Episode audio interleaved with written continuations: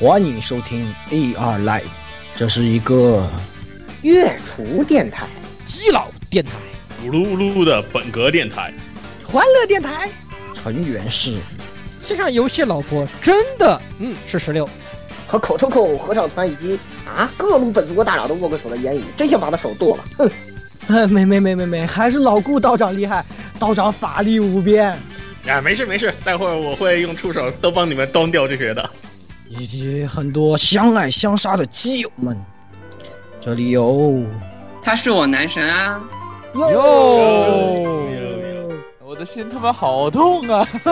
咦，以及各种各样丰富多彩、没羞没臊的内容，请听 AR Live 常规节目。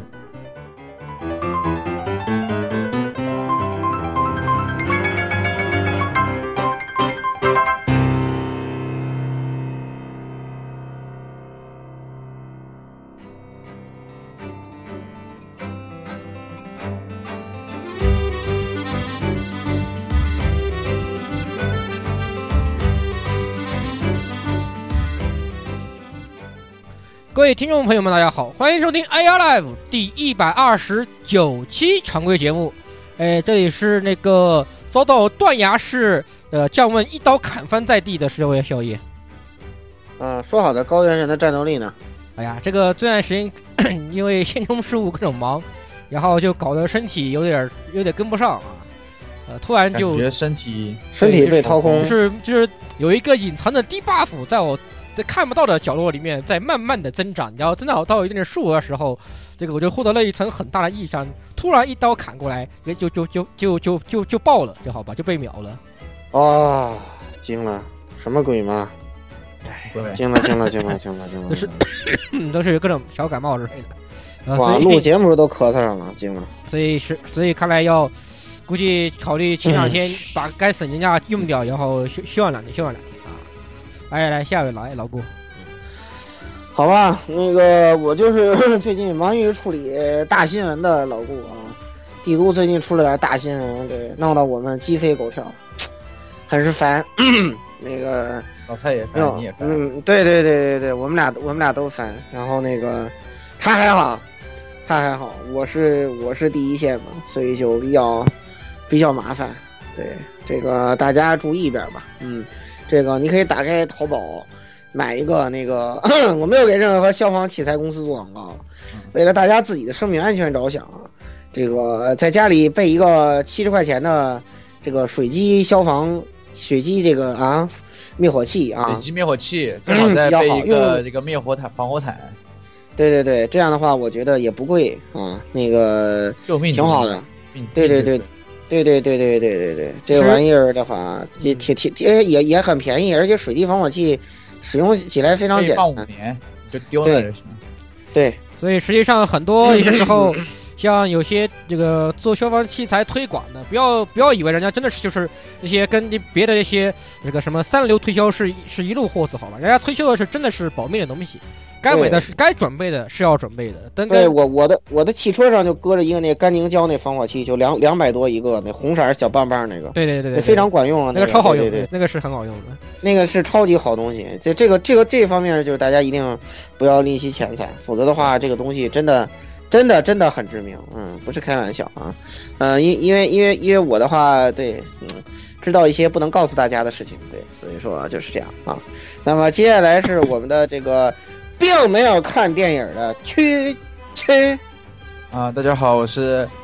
每天。你还等等一下，你还记得自己的属性应该怎么说来的吗？你还记得吗？没有啊，就我是每天沉迷吃鸡，但是从来不开枪的摄影师。哎，对，哎，我特别开心，从来不开枪还能吃鸡。是啊，枪都是我开的嘛。对，躺是就就这种就是典型的躺赢，好吧？哎。我是死了比不死作用还多的摄影师，边缘边缘 OB 啊，你是真的你真真边缘 OB 好。对对，摄影师这次获得了一个新的称号，叫狗大师，真的。狗大师不是不是不是开玩笑的，不是开玩笑，你们不知道他的功力，就你们如果有机会可以看看直播，哇，你看看区区的功力，真的。我能把我能把老顾他们在第三个圈之前听不到一点枪响，对，真的。成功送入前十，我。我操，太可怕了，真的是。狗大师你好狗，大师真的不是不是开玩笑的，我天呐，惊了惊了！来来，接下来是让那个谁，那个就是不幸翻车的这个雪哥，听众朋友们，大家好，我是这个本来以为自己在南方待了两年已经习惯，但是这两天每天还得贴着暖宝宝才能入睡的北方型学哥。丢人，丢人！南方的魔法伤害你扛不住了吧？南方的魔法伤害，太恐怖了，我要回北方。你 有没有你有没有感受到来自南方的凛冬？嗯，就这样的感觉。哎呀，南方冬天屋里真的很虽。然温度永远在零上，但是心里永远在零下。哎呦，对对，真的是这样子。我我感觉在南方，在他妈室外比在室内暖和。我操，我不知道为什么，我的天！像室外白天有时候还能晒到太阳，屋里永远是阴楼的，哇，他那个屋里头太太难受了，又潮，然后又冷，简直受不了！我的天，我我我我我去，我这段时间前段时间我我刚我我对我说大新闻嘛，还有一个不能告诉你们事情，然后我出差到南方去了，然后这个哎呀，在屋里给我冻的呀，十二度啊！我的天呐，给我冻的在屋里头，祖宗要了命了，真的是。毕竟南方这里都是是没有不爱用空，尤其是咱们昆明这些地方，没没有什么空调，无非就是个小烤炉，偶尔偶尔用偶偶尔用点什么稍微能上点稍微大型的加暖的这个器械，已经是很流，已经是非常少的了，其实是非常少我的。铁螺钉就已经很不错了。你们这儿还他妈用空调，我操！盛盛夏天二十一度还用空调，舒服的不行，我操！所以去了一次，简直太舒服了，是吧？所以然后你们还说不同的穿长袖，真是弱爆了，是不是？我都穿着短袖，是吧？好了，不要闲聊了，咱今天的重头戏，重磅嘉宾还对没介绍自宾己。时隔半年是吧？啊，在这个神女之后，第二次这个莅临我台指导这个指导工作的这个这个什么啊马甲剧剧嗯，玛雅几句，嗯，哎，大家好，大家好，我也是现在冷的不行，全靠抖。全够全够抖就是自自抖自抖式发热是吧？就是对对对对对，哎，全靠抖还行，忒惨了点儿啊！哎这咱们咱们南没有什么对呀，取咱们咱们南方是发热的自宅警备员。对，就是咱 咱们南方是这样的呀，呵呵，哎，就是惨。好，那么多了多说，哎呀，我们开心进入本次的新闻环节。首先呢，来给大家说一个也是非常重磅的啊，关于吃，刚刚说到吃鸡，就有条关于吃鸡的新闻，来来来雪来雪哥说一下。哎，相信大家听到这期节目是吧？这件事基本上已经是尘埃落定，广而告之了。对对，大家都知道了。之前在各种烟雾弹放出来，正当所有人都认为这个吃鸡这个游戏引进国内无望的时候，腾讯爸爸宣布了一条令所有人都大吃一惊的消息：他们敲定了这个合作协议，正式由腾讯引进《绝地求生：大逃杀》这个游戏了。呃，虽然说现在各种网上放出来图案。呃，就是比如说什么那个降落伞上写着大大的军事军事演四个习字，对对，就是不知道那个吃鸡这个游戏在国内会出现怎么样一个和谐版啊？但是呃，我们对那个鹅厂啊，对那个企鹅吧，只有一条要求：把神仙们管好，我们一定玩。我企鹅自己就是神仙，好吧？那这这这个企鹅是大神仙，那些那些什么什么什么太乙散仙哪是企鹅神仙的对手啊？对吧？企鹅爸爸有个好，就是你外挂打的特别凶，对对，鹅仙儿不是不是开玩笑的，真的。啊，当然，虽然这个会不会加入一些腾这个企鹅特色的东西，那我们就不太知道了。那很好啊，黄金 AK 我隔着一公里都能看得看，就 很开心啊。不是八倍镜都不需要是吧？隔隔空 超长光点，隔空一枪就就没了。对啊，对，哎呀，真的是算了，不不说了。不知道会不会不会出会不会出现一个什么鸡钻，嗯，那个什么绝地会员之类的。可以。啊、有可能，有可能，我觉得有可能的。对对对对对，就是什么什么钻会年年费会员，什么 VIP 六以上年费会员可以这个什么免免费有免费下载是吧？不不是不是，难道不是领免费领取一根黄金九八 K 吗？啊，黄金九八 K 那不是要凉吗？是吧？那个或者是那个什么什么落落地自带一级包是吧？啊，包里有五个绷带？别的什么都没有，还会有有有一个有一个锅，那也可以了，也可以了，嗯有个护具锅也可以。嗯，这都不一定啊。那么接下来的话，这个啊，这个我我给大家带来一条好消息啊，就是蔡老师 有没有蔡阳禅老师有没有管住自己的手？然后呢，这个及时公布了一条特别好的消息，就是在明年的这个三月二十一号啊，同步发售这个《战场女武神四》的这个续作啊，在这个苍冈的这个天雷之后啊。这个感觉，这个世嘉算是找回了一点点智商，啊，看起来应该是摒弃了这个，呃呃，光明这套错误的系统啊，回归了呃战场女武神这个传统的这个计时制 SLG 的这个呃传统的这个系统上来啊。目前看见公开的画面，感觉还是啊不错的，不错的，嗯，我对，而且嗯。而且这个根据鹅厂今年的这个动向来说啊，大家可以看到那个战场女武神的那个呃初代作，然后包括各种法老控的游戏都已经上了 WeGame 平台，所以大家可以期待一下战场女武神新作有可能有中文同步发售。它就是中文同步，就是中文同步，但是,、哦是对是中文同步，已经世嘉已经说了，对世嘉在中文化这块是尝到甜头了。对，呃，为什么呢？是哪部作品呢？如龙啊，如龙的中文版比日文版销量还高啊，是这样子的。所以说它为什么同步卖中文，就是这个原因啊。现在世嘉的业绩靠这个华语圈的人智商，对。这个另外一个比较好的就是这个老派啊，就是听摇滚的人，听 J-pop 的人，听摇滚人都明白的那个这个仓木麻衣啊，对，这是在当呃，这是这个对这这一块非常有名的一个歌手啊，就是咱他现在不不再唱摇滚了啊，但是这个柯南的 ED 剧场版还还是基本都是他来啊。然后以及这次的这个主题曲也是仓木麻衣来演唱啊，Light Up My Life 啊，点亮我的生活，非常值得期待啊！好像是一个魔魔幻二战，是不是？魔幻二战，对，联邦对帝国，魔幻二战，嗯，这个又又又又又又有机会可以吹我的德意志小马了，是吧？因为已经公开了谢尔曼了，对吧？小马还会远吗？是吧？我又有机会吹了，坦克中的豪杰，我又想起来那个梗儿，坦克中的豪杰。杰，对对对，坦克中的豪杰，对，大家可以期待一下。而且这次有东山大法也是非常令人值得期待的，哎呀，对不？对？东山大法简直是好的不行，必须得必须得吹一波了，对哎，对。好，蔡老师已经要买限定了，而且而且蔡老师已经挖坑了啊！对是的给大家告诉大家一个这个好消息，你们可以敬请期待。哎，战场挖战场，这不是呃，我们那句话怎么说的？战场挖个雷，战场挖个雷老老蔡挖个坑。哎，对，这这这第一这节目我节目名称我都给他想好了，你知道吗？对呀，嗯，非常棒，非常棒。哎，大家敬请期待。哎，这期节目，对对对，填不了坑老蔡负责啊，对这关我啥事儿？啊 关我啥事儿？鬼不关我们事。好，那么下不一条新关我事儿，不关我事儿。哎，绅士消息，哎，绅士消息，来，摄影师，呃，是很是消息啊，这个人气漫画《浪客剑心》的作者和月生红，因为持有涉嫌持有大量儿童淫秽视频而受到检查检方调查。嗯，这个就是这个，呃，据搜查方说，十月份办理一个案子的时候，发现和月生生红事务所中疑似存有多数十几岁那个那个小女生的这个什么什么动画是吧？然后和月生红表示供认不讳，并坦白自己喜欢小学高年级至中学二年级左右的女生。然后此后又在他家搜出大量的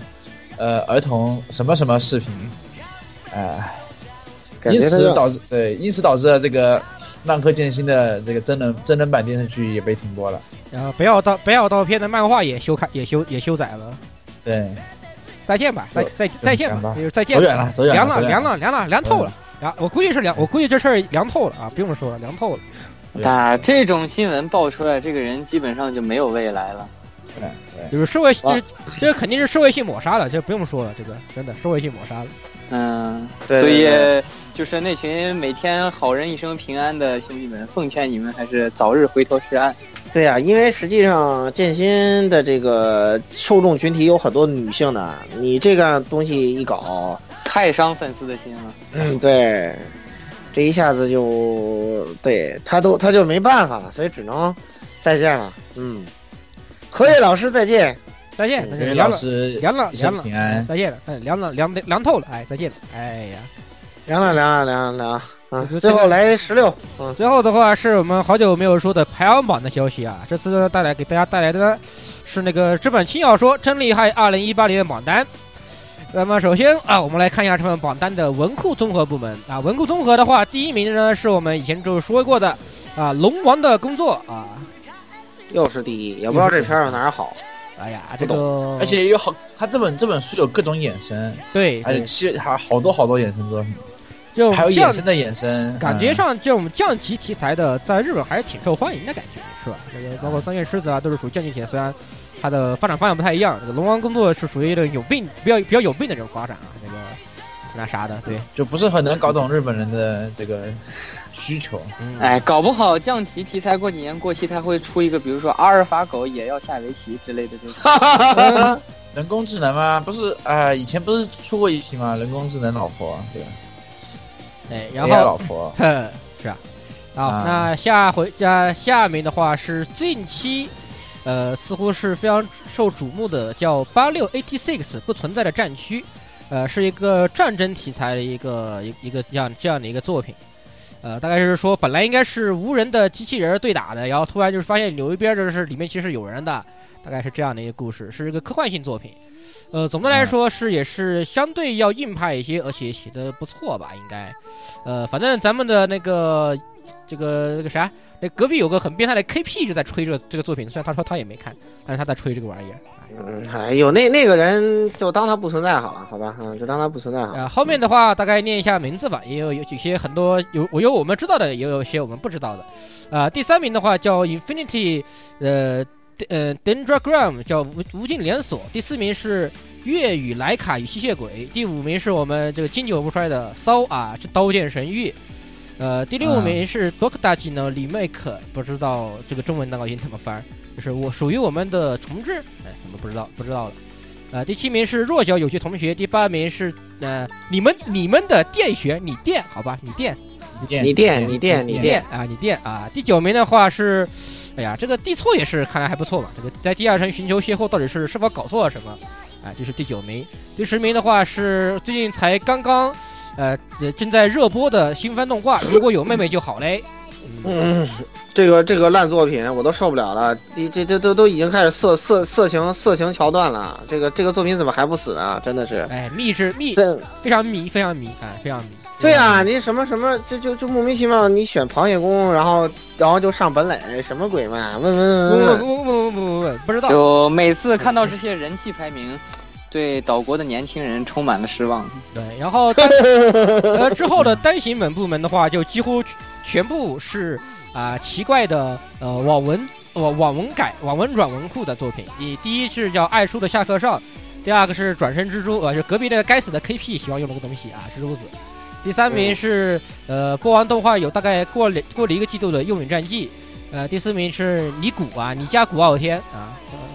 你家古傲你天。鼓还行，尼古啊，古傲天啊，Overlord，啊，呃，我们第五哦，第五名不是网文啊，第五名不是，我们第五名是物语系列啊，你们啊，啊，你们西尾你们西尾厨也可以出一波了哈。男神最喜欢的，对，哎，反倒反倒是这边的排名看起来还正常一点。啊，第六名是又是转呃是日转身的，这是转身史莱姆啊。呃，第七名是无师转身，第八名横滨站 SF，第九魔女之旅，第十为了女儿，我说不定可以把魔王都可以干掉哦，这样的呃这个各种奇怪的网文作品。但总的来说，嗯这些网文算是还算写的可以的，毕竟能上榜，还应该是卖的算不错的。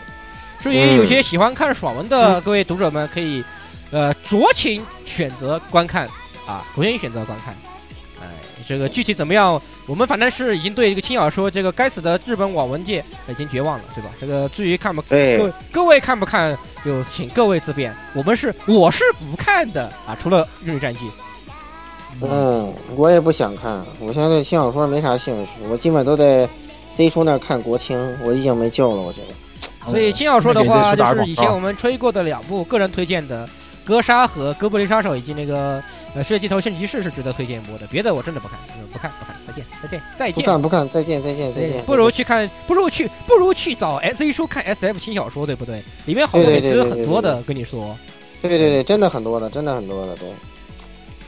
好，那么本期新闻环节呢就带来到这里。哎，接下来进入我们的正片啊，既然请到了马甲菊剧，对吧？大家肯定也猜到了，这次我们要做什么，是吧？哎，这个扎斯提斯利利狗，对贾斯提斯利狗啊，这个利狗，哎，说是本次就是最近热正在热映的《正义联盟》，哎，有请玛雅居居，嗯。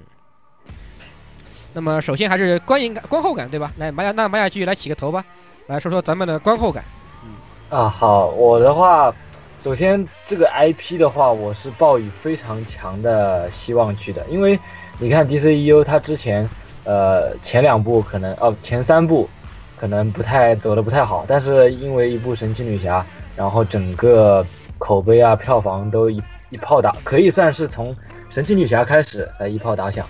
然后按道理说，它 DC 如果按照这个路子来走的话，肯定是就是说呃一步一步的能够把这个 IP 越打越响。但是没有想到的是，呃，成片的质量呢，可能不是有我想象中的那么好，尤其丢了一个东西叫做史诗感。而且这一次，如果说是对路人比较友好的话，可能对于粉丝而言，整个呃会让粉丝失望可能是更大一点。也不是说粉丝不希望看到 DC 为了商呃为了商业化能够更成功来做出这些改改变，但是呢，就是说他可能为了这些转变的过程中，他丢掉了一些自己本来有的一些好的东西，比如说角色塑造塑造的话，呃，以前前前几部，尤其是扎导的那两部，呃，角色塑造是比较丰满的，但是这一部它因为时长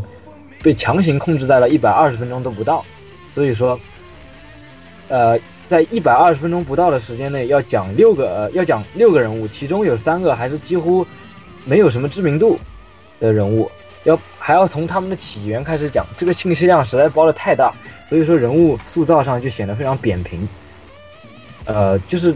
让大家觉得对呃，除了对他们超能力设定，对他们的性格上可能把握没有那么深，而且相比呃，就是导演导演之一吧，就是后来补拍的那个导呃韦登导演他的另一部作品《复仇者联盟》的话，因为缺少一些前期铺垫，一些个人电影的前期铺垫，所以说这部电影可能在人物塑造上出现了比较大的问题。至于特效的话呢，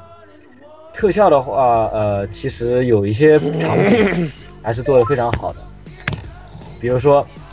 呃，比比如说天狼打大战啊，然后就是还有上古那些特效，但是呃，明显看得出来很多地方是赶工的，就是 CG 感非常的浓，嗯。尤其是一开始那个手机手机出来拍超人的那个片段，呃，嗯，就明显看到超人的嘴巴是像像像像是肿了一样，不知道为什么，就是 A 咖 A 开 A 咖作品，按道理说这些细节应该是抠的比我们观众要更到位的，可是我、嗯。可是他没有骗过我们的观众的眼睛，而是让观众觉得整个 CG 感不如，可能还不如十年前的作品，这个是让人遗憾比较大的一个地方。当然很多，当然也不是说这个特效一无是处，毕竟它也是很强劲的团队做出来的，而且它最后的这个特效团队的目录可能是算是比较长，就是别的电影没有那么长。我我在最后，呃，一直在留在最后看彩蛋嘛，所以看到它这个特效公司排了好长的一串，说明都是大家一直在赶工。有些呃细节，比如说闪电侠的那个身浑身包的那个神速力是做的比较好的，还有包括在水下的场景啊，一些细节、一些气泡啊什么的，还是做的可以。但是，呃，就是一个就是绿幕和这个人他轮廓线之间的处理，还有就是对于人脸上一些表情的打光啊，一个处理是有点问题。至于剧情嘛，剧情其实这一次我觉得还是挺没有什么逻辑上缺陷，不算非常大，也是它也采用了一些正常的线性叙事，不像以前一会儿又是回忆杀，一会儿又是呃做梦跑到未来，就是让让人会摸不着头脑。这一次明显是为了就是让普普通大众更好的去接受它，把剧情改得更加更加平铺直叙吧。然后演员的演技，这几个演员，呃，还是几乎没什么槽点，尤其是，呃，当然这这些演员他其实站出来，人只要站出来，他就是不需要什么演技，大家都会惊呼啊，他好帅，他好漂亮，大长腿啊，肌肉。但是，但是，但是，其实这几个人里头，钢骨的演技，我觉得还是算是比较出出挑了吧，因为他整个人只有一张脸，他的肢体动作全是靠特效。他的脸虽然给他脸特效展现不是脸脸上还有一张大眼睛，对对对，红红的大眼睛。有的时对，就候是之前有那个什么，之之前有那种那个呃拍摄花絮一类的，就可以看到所有人都是全副武装走过去，然后刚果只戴了半个面罩，身上全部都是那种那个定位跟踪的光点的那个衣，看着跟秋衣一样的衣。呃动作捕捉什么乱七八糟的东西是吧？那个对，为了给他实时装特效的。所以说他这个他演员的演技在这个方面还能体现出来，就是非常非常不容易了。嗯，至于其他嘛，呃，加朵的演技，我觉得还是在这部片子里没没太体现得出来。反正女神嘛，只要笑笑就可以了。你说的非常正确，我也是这么想的。我一点都不觉得加朵还需要更多的表演。有道理，有道理，有道理。我们 Enough，我们看看大长腿就足够了是吧？哎，对，没错，是这样的，啊，那雪足够了。雪哥来说说，嗯，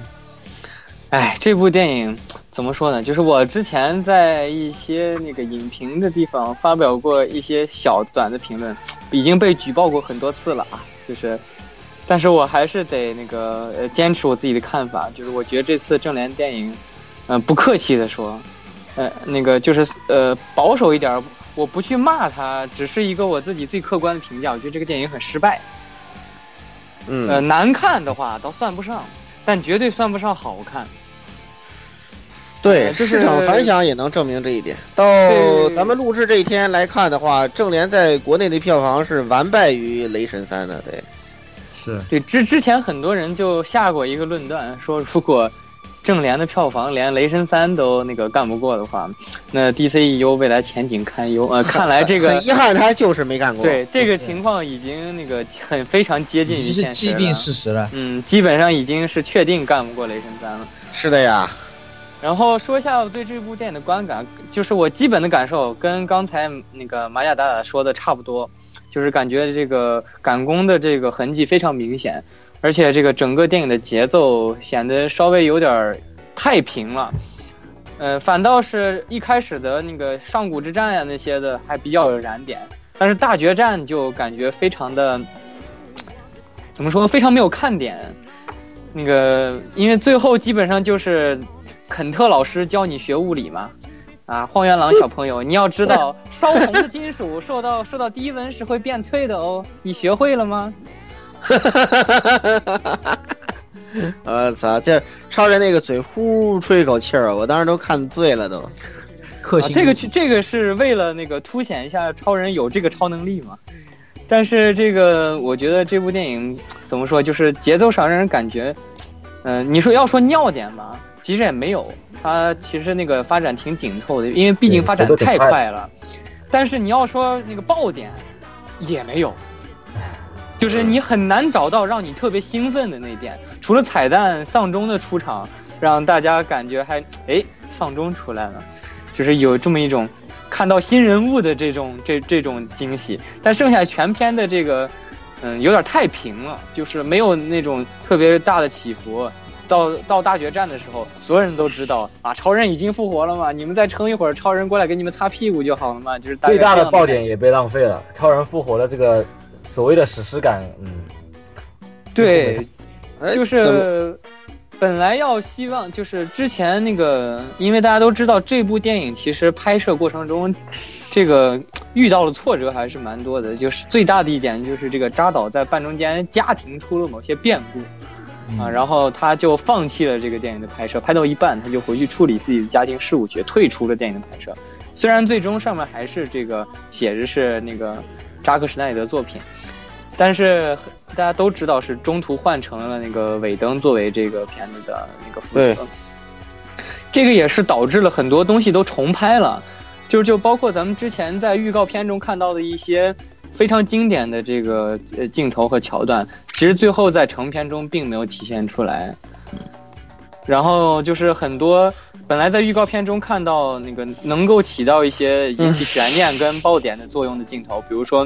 那个超人出现在蝙蝠洞，然后阿福说他们一直在等你，你早该来了，就是这个引起了巨大轰动的预告片，结果在那个呃成片中并没有这一个桥段。是的呀，让人很失很失望啊。就是本来在大家的那个猜想中都知道超人肯定会复活，但是没想到在那个正片中是一个这么平铺直叙，嗯，基本上是没有任何惊讶感，甚就更不要提连惊都没有，还何谈喜呢？嗯，对对对对对，不是你这话太污了，那个你这话太污了，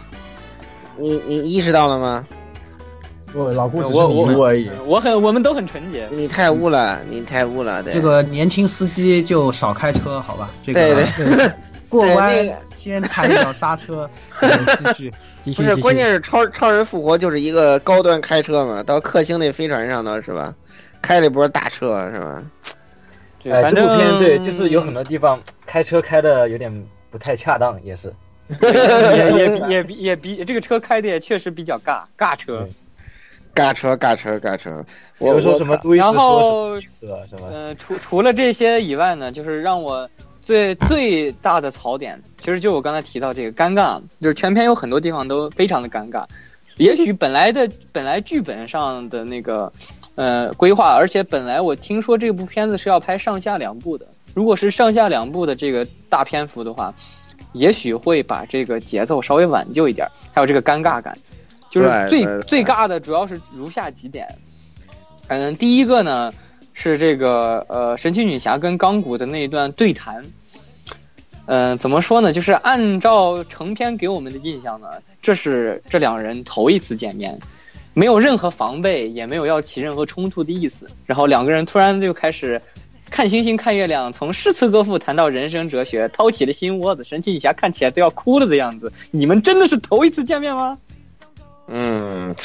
不过某种意义上说，他们之间还是有一点各种各样不同的一些事情吧。就说，因为神女的话，我这点我还是要纠正你一点，就是在神女电影里以及正义黎明里已经多次暗示过，就是这个老老爷跟神女就已经在没事儿抠抠聊天，眉目传情。那个在在在线约在线约炮，就是那个意思。听听我说，就是那个老爷给老爷供我知道我的意，我我我说的意思是说，老爷把他想找的超级英雄的，有世界上有超能力的人的很多的情报，在跟神女分享。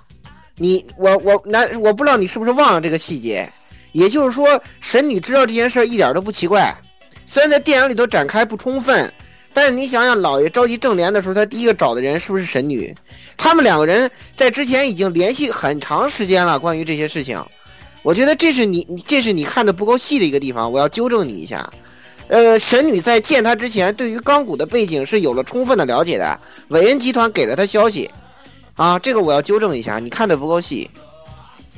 因为我是老爷厨，老爷的任何细节我都不会错过。其实其实说的并不是这一点，就是这个要提到，就是那个虽然拿电影跟漫画比很不现实，但是我要提到这个也并不是什么经典漫画，但是是电影宇宙。呃，所标准借鉴的一个，基本上的是一个它的设定基础吧，就是新五二的正义联盟的系列漫画。新五二正义联盟中，就是所有英雄都知道其他英雄存在，但是他们各管各的一片儿，就是自己在自己的势力范围内，也不管什么其他人怎么怎么样的。但是那个新五二正义联盟的所有成员在碰头的一瞬间，绝对是先打一架。就是并没有那种那个见了面直接哦，咱咱咱那个我是来劝你入伙的，怎么怎么样，所以你就要信任我。然后我拿出我最大的诚意对你，你看我都快哭了，我多么的诚恳。这样就是在在一个那个想要构建史诗型的电影宇宙的这个超级英雄片中，我觉得这样处理就儿戏了些。其实我觉得一开始海王，我感觉海王跟老爷差点没打起来，但是还是没有打起来。就是就是当时。当时那个特别突兀的切到一段老爷去找海王的那个片段，然后在一个酒吧里头，我都以为他们要干架了，但是没有打起来，我感到很失望。我老感觉那一段你不觉得他们俩要是干起来不是理所当然，只不过老爷落到这个这个屌份上，我觉得海王打那随便修理他。对，这还有一个就就是这次我最大的槽点就是人设崩坏，就是大家都不管是看没看过漫画的，应该都知道在那个 BVS 在正义黎明里，老爷是一个怎么样的人设。首先里面的那些彩蛋交代就暂且不提，光从这个电影的体现来说，起码是一个非常阴沉的中年人。但是在这次的那个正义联盟的电影里面，那个蝙蝠侠的人设完全变成了一个怎么说阳光型男，对阳就是阳光型男，对特别积极向上，然后致力于那个团结一致，呃维护地球和平，这个非常不像蝙蝠侠。即使是嗯一部电影里面体现出的那个人物形象，这这个呃 BVS 和那个正义联盟里体现出的几乎是完全不同的两个人。对，作为一个作为一个老爷控，我非常支持雪哥的想法。老老老爷的漫画之苦大仇深，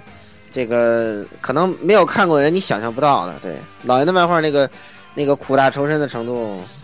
感觉是 DC 黑暗英雄的一个巅峰吧。对，然后在这里面也无怪于说雪哥会吐槽这一点。对，老爷本来是一个对所有人都持怀疑态度。你像以前搞出什么巴别塔，就是给每个英雄都有一个特定的防止他们黑化的方案。这么一个人，居然还去劝女侠，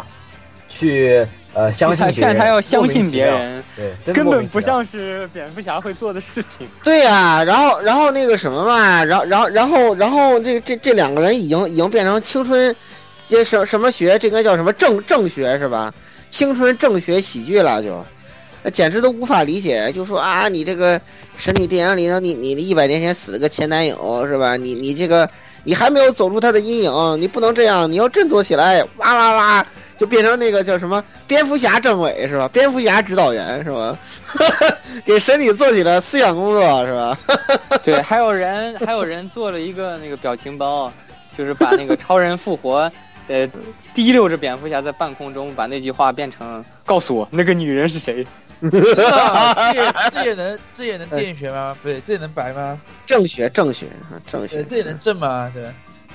对这个这个真的是，而且哎算了算了，雪哥你先把你的感想说完吧。”。反正那个我最终的评语就是 两个字：尴尬。就是虽然这个可能 可能会有这个中途换人负责拍摄的这个客观原因在，但是就是像刚才马甲大大说的，即使是尾灯来拍，复联一也并不是这个水准。对的呀，就是单单纯从复联一的这个水准来看，就是不按不把那个漫威电影宇宙之前所有铺陈拿出来看，纯看复联一水准也是高于这次的正义联盟的。所以我觉得这次这个电影的确是那个华纳在这个项目上的一个非常大的失误。我觉得与其把这样的一个成片拿给大家看，不如跳票。真的，我觉得他这个正联还不如跳到那个海王还有什么的那个单人电影后面，然后再再上。我觉得就是，然后把前面那些铺陈的什么东西的都剪一剪，然后把正义联盟集结以及集结后的这个战斗，对，多做一做，感觉会会更好。对，真的是这样。然后让让我觉得挺遗憾的。对我当时看的前半段我都惊了。对。啊，雪哥，你还有什么其他的要说的？嗯，大概就是这样了。行，呃，那这个我这边提一提啊，这个首先一个就是这个前半段它这个节奏，呃，我很不满嘛，因为作为一个剧本研究的这个呃爱好者啊，我一般都爱分析结构啊。正联这个脚本啊，呃，大概是。大概整个剧情分为三个阶段啊，第一个阶段是这个超级英雄各路登场，荒原狼找找盒儿啊，这穿穿荒原狼到到处搜搜盒子啊，神奇三峡是吧？嗯，搜盒子，然后从这亚特兰啊、什么亚马逊还有人类手中啊，把这个盒子找过来，啊，疯狂讲起源，就是非常的赶，呃，视角来回切，就跟苍蝇的碎片一样，啊，阅读阅读阅观看体验贼差的一段，然后呢，中间一段就是复活大超。呃，蝙蝠侠指导员这个做做好大家的思想工作，然后把大家团结在一起，然后人设崩坏，就是雪哥刚才吐槽的这一段。然后再到这个蝙蝠侠复活了之后，表示这个超人只想谈恋爱是吧？然后不想拯救世界，然后去谈恋爱去了。然后老爷说怎么办呀？咱们自己上吧。然后然后上了之后，一帮战五渣被荒原狼揍。对，这里还要提一句，达库赛的在电影宇宙里好像不是那个不是荒原狼在电影宇宙里好像不是达库赛的叔叔了，改成他兄弟了。对我我我记我记得特别我我记得我得说说刚才你们的感想里都没有提这个，把他设定也改了。嗯，当然后面你们点评一下这个事情啊，比照这个正联漫画原本的设定啊，改了。对，这这这个是个很大的变化啊。所以你现在老说什么妈妈妈妈的，对吧？到底在说谁呀？你可能会感觉莫名其妙，对吧？他不是荒原狼的叔叔吗？那不应该是你姐吗？是吧？为什么变成了妈呀？是吧？这就很迷啊。对，这这这一块，我觉得这一块改动没有任何铺垫，所以我觉得是一个如果对正联没有任何了解的人，就完全看得一脸一脸懵逼的。然后到最后就是大家非常酷炫的进去那个跟荒原狼搞大决战，然而发现打不过。然后，然后超超人过来，biu biu biu，就把超就把荒原狼给 biu 到 biu 到一边去了。然后我就觉得非常非常雷人，对对对对。然后还有包括什么小闪推车啊那些那些片段，然后超人推楼啊什么的，对。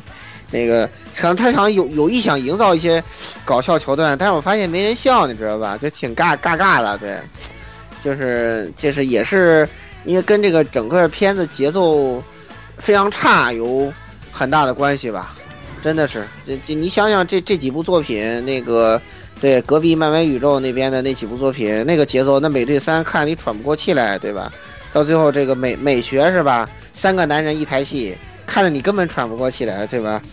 电影院中全是 gay 气氛，对，那女性观众们都看的这个目不转睛，是吧？完全这在这里完全没有这种效果，是吧？太太弱了，这这一点是整个这个结构啊。就是为什么它这么烂？就这个三大块都非常不好，啊，就是第一阶段视角切换频繁，第二阶段那个大超这这样一种表现，然后跟那个正联的核主心骨是吧，完全不匹配的这么一种展开，然后再加上最后这么一个东西，就是 BOSS 菜的过分，让人感觉就是非常的非常的无聊，呃，整体让我看的感觉。明明都是一个屏幕，我喜欢的角色，为什么就感觉不到尿点呢？是吧？然后，然后我要猛烈批判，就是作为一个资深老爷控啊，对这这个片的老爷，我有极多的不满。呃，除了刚才这个雪哥已经吐槽的几点，然后再说一说，就是第一个，这个老爷的奢华设备，在这个电影里头弱成这个球样。我是不能接受的，我从来没见过这么菜的蝙蝠车，真的是。我感觉从上一部开始就已经很菜了。哇靠！想到那个蝙蝠车，你看看蝙蝠车跟稻草人那个满满街的坦克，那是怎么打的？那是不是片弹不沾身啊？不是，我一直我一直觉得就是上一代他那个蝙蝠车也是被大超一脚踹飞了。唉，然后你你看，但是你可以找说游戏部门，游戏部门做一下那他那个蝙蝠车。如果拿那什么比的话，拿 BBS 比的话。至少你要看到老爷的战术实力啊，包括老爷的那个各种智慧和他研究各种装备和对这个装备的活用，都是那个非常体现的非常好的。然而在这里只有那根绳了。这个片子本身那个有待嗯呃评判，但是这个对蝙蝠侠本人的实力展现是非常到位的，非常充分的。但是但是到了这个。正义联盟里，你说荒原狼硬实力，蝙蝠侠打不过，这个大家都承认，他确实打不过。对，但是打一个泪魔累成那样还没能打过，对，就有点说不过去了。我觉得我完全接受不了啊，真的是那么菜。然后，然后，然后那个之前你看他研究那个气体来专门对付克星人是吧？在 BVS 里头多么的厉害啊！然后到这里就变成个喇叭了，然后从头到尾我就没有看出这个喇叭有什么卵用啊。我的天，他不说专门研究一个声波频率，让让那个泪魔特别难受吗？然后，然后他开着那个音乐在那弄，哪里是他难受了？这不就成那个 招虫子了吗？然后，然后招来虫子就把就把老爷蝙蝠车给拆了吗？我真是惊了！我天呐，我真是惊了！然后，然后还然后然后还来一帮人说这个神女指挥，神女说要来救你，你你丫是不是想送死啊？我问问问问问，我天呐！这是这我我们的老爷什么时候做过这种蠢事儿啊？歌坛是多少次面临绝大危机，也没有看到老爷有放有有放弃过，对不对？老老爷的反派实力之强，我跟你讲，很多漫画的反派根本比不了啊，对不对？你像双面人啊，这个这个这个冰冰冻人啊，企鹅企鹅人算弱的，小丑就不用说了，对不对？然后毒藤女啊，你想想老老爷这帮反派都是什么水准的什么水准的反派？对对不对一一个一个到别的个地方都是秒天秒地的。对啊，一个一个个都是这个这个实力强劲，然后那个真的是毁天灭地，然后然后一个个都被老爷干干干躺，对不对？然后然后罗宾都换了九个了，是吧？流水的罗宾，铁打的老爷嘛，对吧？这个你想想，这多么强劲的一个人！作为一个终极老爷控，我觉得就看这个 BVS，完全完完完完完全全接受不了。对对对对对，老老爷变成一个和事佬政委，而不是正义联盟的大脑。然后超人变成了一个直男，天天知道谈恋爱，然后也根本不管正联的事儿，就打架找我，不打架我去旁边谈恋爱生猴子去了，不要不要不要烦我，就完全变成这样一个居家暖男了。你这个你还搞什么正义联盟啊？正义联盟实际上变成超人跟神女的正义联盟了，啊，我真的是惊了。了这部电影里，正义联盟的招牌超人变成了一个全职保姆，因为剩下剩下几个基本就是没用的孩子。对，剩下几个就是没用的孩后那个子。正义联盟的头脑蝙蝠侠成了正义联盟的指导员对指导员政委，政委，然后然后那个正义联盟的良心闪电侠成了搞笑角色。对，纯搞笑角色。这次是纯纯粹粹的搞笑角色，然后海王是从头到尾我觉得最没有卵用的一个人。你除了扔了几样叉子，还来干嘛了？为什么你要来？我真的是，我还想着会会不会海王作为亚特兰蒂斯这个女王后裔，会点什么招招来滔天巨浪什么，把什么泪魔吹冲一冲，也没有看到啊！你这叉子的神力呢？我真的是，哎呀，愁死我了，真的是。可能可能这个就是为了不让海王发挥最大实力，特意把战场放在了俄罗斯。呃呃，对，特意把战场放在了俄罗斯，而且好像还暗示好像是切尔诺贝利这这这一块儿啊，有有有这么一个有这么一个暗示，我也不知道啥意思。对对对，然后这个尬尬的，总而言之，真的是真的是尬尬的。然后这个让让我看的还稍微开心一点儿，就是这个这个神神神女跟老爷接接接骨的这一段，我看着我感觉还挺不错的。对对对，非常好。官官方给他俩立 CP 的这这就这一点我是支持的。那那几分钟我是全片看着最高兴的一段，哦，仅次于彩蛋。这个片最好看的第一是彩蛋，第二是这这一段儿，别的亮点没有了。来，其他人，嗯，海王的话，说到底，他他本来有一段是荒原狼去抢亚特兰蒂斯的母盒嘛，他明明可以召唤什么什么海洋生物大军啊，来体现一下他的实力，就他妈一个人在那边硬扛，纯靠肉体硬扛肉搏，他的他的其他能力都去哪里了？完是的呀，对就是就是这个海王的实力，结果在这个里面就只体只体现出了能在水下生存和那个力气比较大、比较耐打而已。还能帮这个冰岛渔民打鱼。啊，对对对，还能帮还还能帮着打个鱼，就是剩下海王一些 很酷炫的能力，一点儿都没体现，除一了点都没体现。除了在那那个大井里面拦了一下海水以外，我我感觉这几个初登场的几个正联的其他伙伴儿，这个钢骨体现的是最充分的。钢钢骨用老爷的设备比老爷用的还好，我我非常的不能接受。叮叮叮叮叮，问问问问问，就老老爷开什么设备，都是刚开没两下，然后被这帮小喽啰打成狗。注意，还不是 BOSS，是被小喽啰们打成狗，然后要靠别人。哇，接受不了，接受不了，接受不了，接受不了。我觉得全片老爷最好的设备是他那架运输机，起了最大的作用是他那架运输机，别的设备都没有起到什么大作用。唉，伤心伤心，难过啊！起，我先说到这儿。而且钢骨的话，钢骨它其实在这个片子应该是围绕它这个核心来讲，因为它这个它的能力是母核授予的，所以你要讲清母核这个概念，当然要把就是农把这个人物多讲一点。可是之前我们也看到，呃，很多拍的钢骨的片段全部删了，包括他跟他这个机体，呃，适应这个机体的各项功能，因为他一开始说了他的超能力是，呃一开始很多都没有开发出来，一开始还不会飞什么的。他所以说，按道理说应该很很好的体现一下他跟他的机体啊怎么抗争啊，甚至可以让他的机体，可能他的机体想来控制他的思想，然后他用他人类的思想去跟他斗争，就是这些都都没有，让人觉得这个人很很扁平，对他没什么深刻印象，也不知道他性格，他跟他爸爸之间的冲突也是就是戛然而止，而不是点到即止，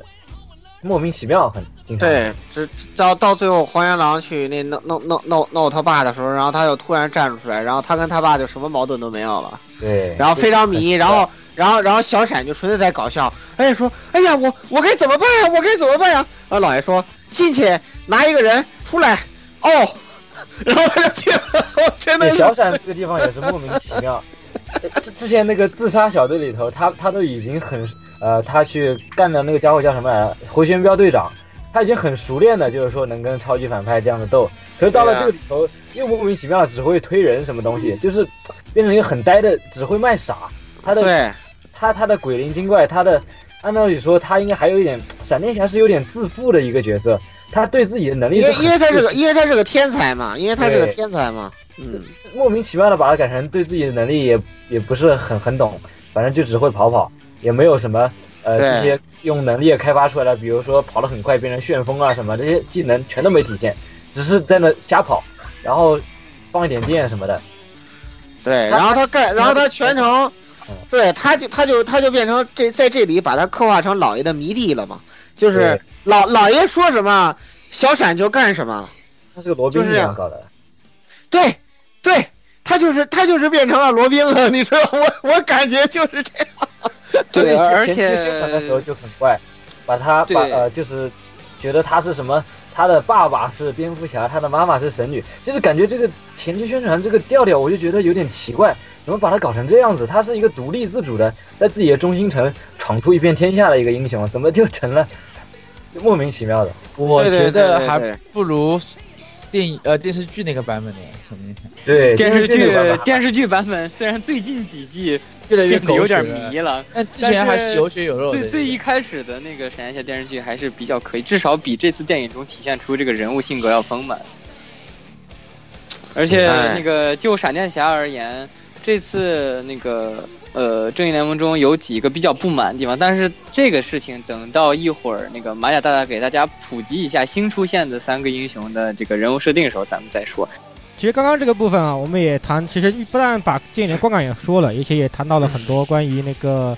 呃电影本身的缺点的问题。那么接下来的话，请呃就是玛雅继续来给我们普及一下，就是这些这里面的英雄的一些起源，以及他们在漫画里面是怎样的一个表现，为什么在跟电影的里面会产生那么大的一些差距啊？首先呢，呃，其他那个三巨头应该没有不需要太多介绍了，因为之前都已经有很多铺垫了。然后主要是这三个新人物：闪电侠、钢骨和海王。闪电侠的话，其实他的美剧很多人也知道，他是被闪电劈了，然后获得了神速力。呃，这个电影里他有一个设定讲的还是挺好的，因为他把他没有就是略过神速力这个比较难懂的概念，而是直接解释了一下，他神速力是，呃，打通了它连接什么异空间的一个一个通道一样的，也就是说，它能够，它开启它自己能力的时候，它其实就进入了一个违反物理常识的一个区域，所以它该想怎么搞就怎么搞，呃，它其实是一个，呃挂说可以说是挂逼，然后重重点讲了一下钢骨和海王吧，海王的话，呃也讲了他是电影里也讲他是亚特兰蒂斯人，然后按电影设定他还没有成王，可能要在他的单人电影里头讲他是怎么呃怎么去夺得王位的，因为他是长子，而且他是个混血，他的父亲是一个守灯塔的人，然后他的母亲是亚特兰蒂斯的女王。他母亲至于他母亲怎么跟他的父亲搞在一起，这个就是看电影以后会怎么讲，因为因为以前海王的版本，海王他当初呃其实并呃一开始并不是说他是一个混血，而是一开始就是一个纯种纯种的一个海呃海上霸主的形象，到后来为了为了发掘他的历史，才把他改成了就是说他的父亲是人类，然后他的母亲是亚特兰蒂斯人。然后不知道为什么莫名其妙，人类和亚特兰和纯种亚特兰蒂斯蒂斯人一结合，居然变得比呃比那个亚特兰蒂斯人还强，因为他在在路上有呃可以比正常的亚特兰蒂斯人要更强一点，因为亚特兰蒂斯人他他适应的是水生生活，然后上岸之后可能就需要一些仪器来维持生存，而海王不需要，因为他是混血，他混血，所以说就像就改成了一个有点像当年那个吸呃吸血鬼猎人叫叫叫刀锋战士，他的刀锋战士的母亲是呃是是普通人类，他的父亲是吸血鬼，然后就糅合成了这么一个人物。然后他呢，他的能力主要就是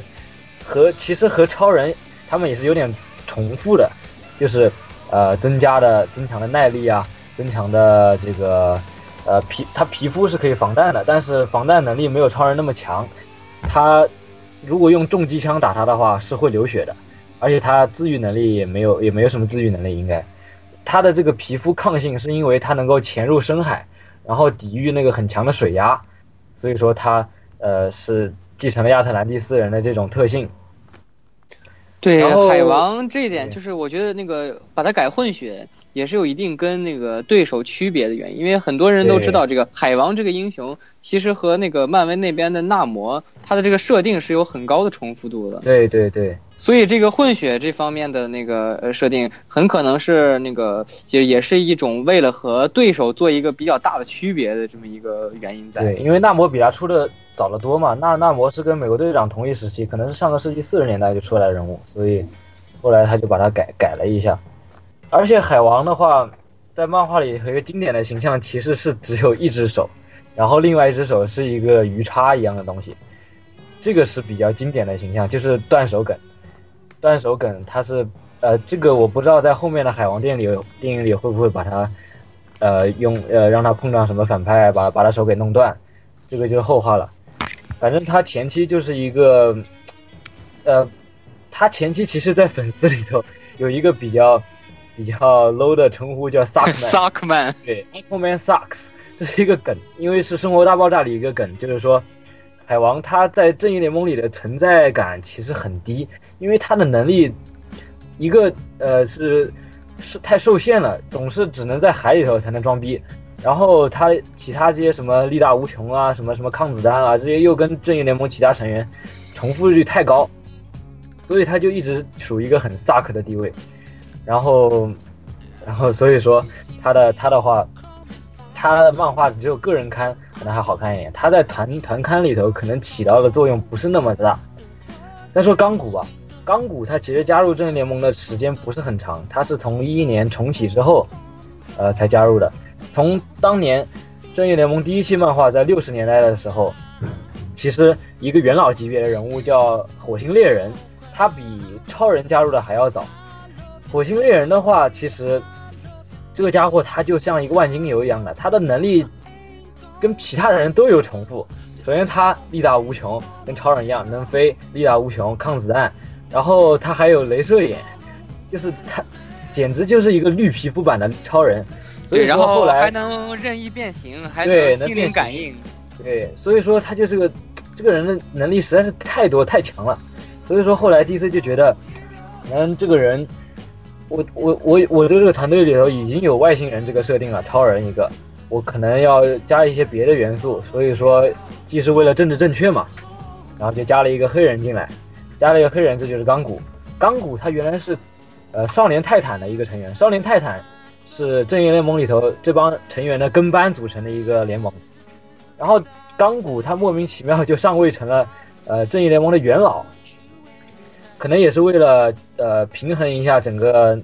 整个这个这个队伍的组成吧。因为钢骨在队伍里头应该是最年轻的，他是一个哥谭大学的学生吧，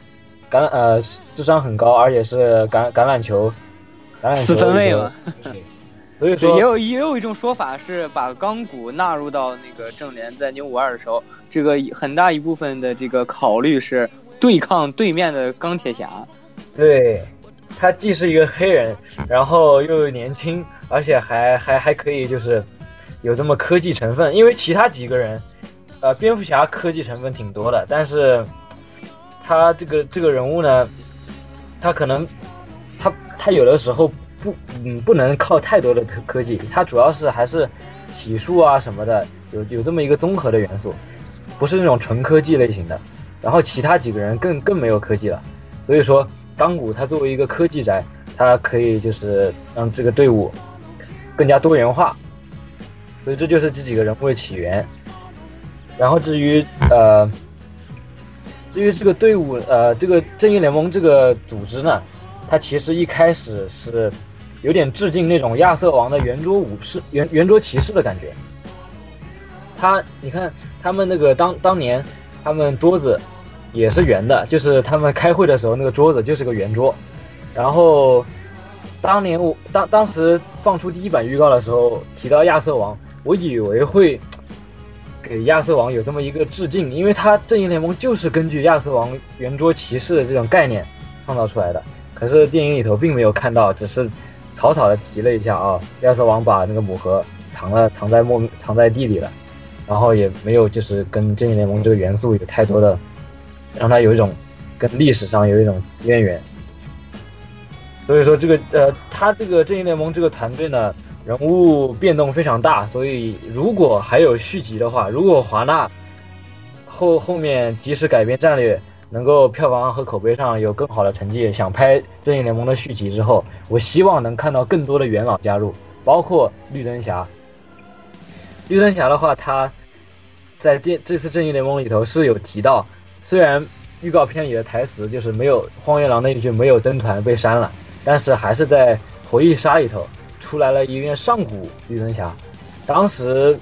我看的那场电影里头有很多粉丝是是尖叫出来了，说绿灯绿灯绿灯。但是可能路人对路人来说的话，可能都没有在意，就是看到呃觉得他可能就是也是某一个希腊神什么的。但是我希望以后正义联盟如果有续集的话，能好好挖一下灯团和这六个人和这七个人的之间的互动吧。